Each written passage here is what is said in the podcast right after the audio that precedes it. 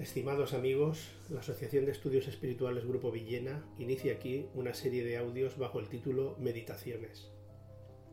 Nuestra intención es comentar principalmente algunas de las reflexiones que la mentora espiritual Joana de Angelis nos propone en su obra Vida Feliz, trabajo psicografiado por Divaldo Pereira Franco.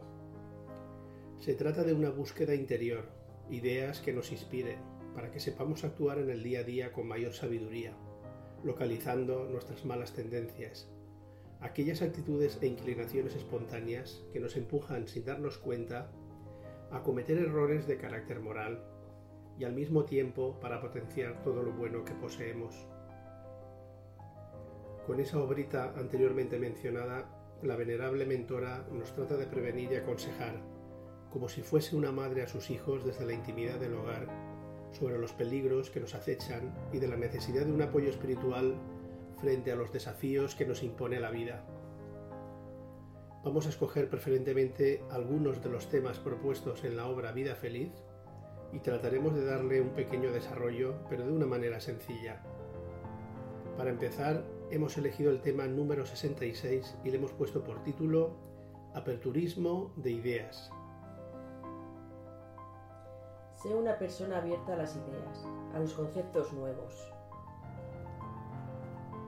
No podemos pensar en crecer, en desarrollar nuevas ideas, si nos complacemos y recreamos con aquello que ya hemos conseguido. Esta manera de enfocar la vida puede ser una forma sutil de comodidad, viviendo de rentas, de un pasado de esfuerzo y de estudio, pero que ya, ya pasó. Vivimos nuevos tiempos y nada se consigue sin trabajo, no podemos olvidar que ignoramos todavía muchas cosas y precisamos abrirnos al mundo. Es muy sano replantearse de vez en cuando aquello que consideramos como verdades inamovibles, como verdades absolutas. Somos seres todavía muy pequeños, frágiles y en proceso de crecimiento, en permanente construcción intelectual y moral. Poseemos la semilla divina, todas las potencialidades a nuestro alcance de lo alto no nos pueden pedir más de aquello que podemos dar, comprender y asimilar. Esto es una obviedad. Pero los límites muchas veces nos los autoimponemos nosotros mismos. Cerramos la puerta a nuevas posibilidades, a nuevos retos, a profundizar sobre lo ya conocido. Discútelos, compáralos con lo que ya sabes y piensas, retirando el mejor provecho a las informaciones que desconoces.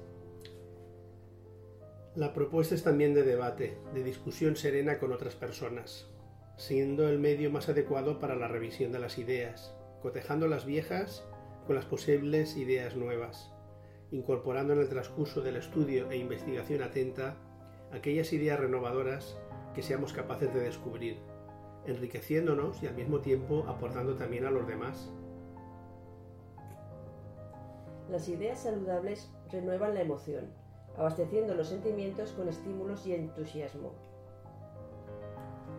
Es como si se tratara de una brisa suave de aire fresco, una nueva perspectiva que nos ayuda a ver la vida de otra forma más rica, con nuevos matices. Un estímulo para continuar en la senda del progreso. Un aperturismo que nos ayuda a potenciar algunas ideas y al mismo tiempo nos renueva y modifica aquellas que ya están obsoletas.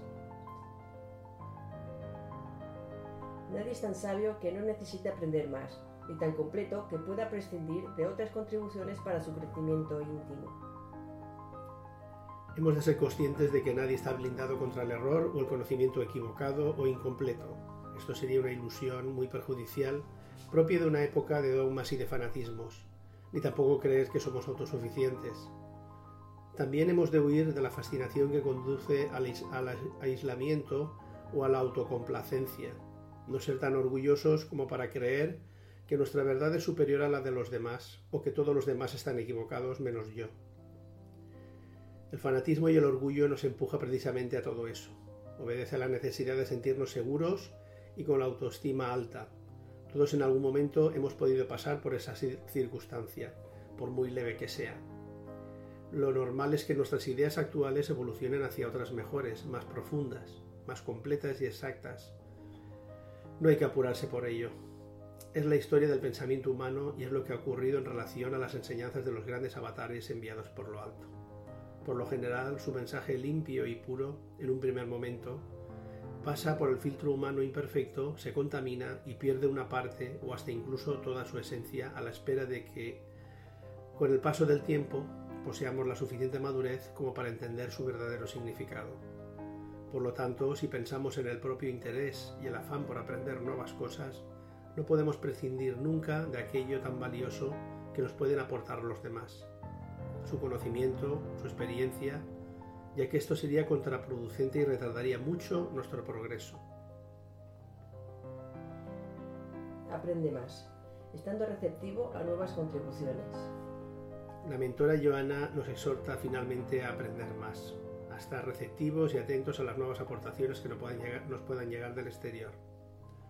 Hemos de perder el miedo a descubrir cosas nuevas que pudieran sacudirnos de una posición de confort intelectual o que pudieran tener unas repercusiones morales.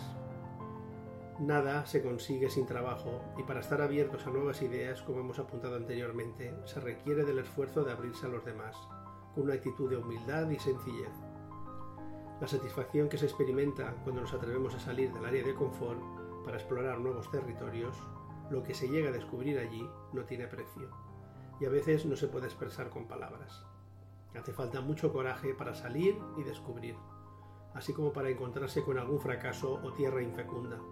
Aún así, se aprende y se adquiere valiosa experiencia.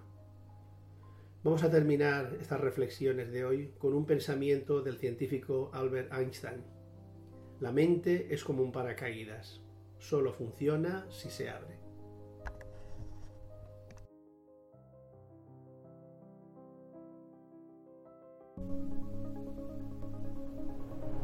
Bien amigos, esperamos que os haya gustado este audio.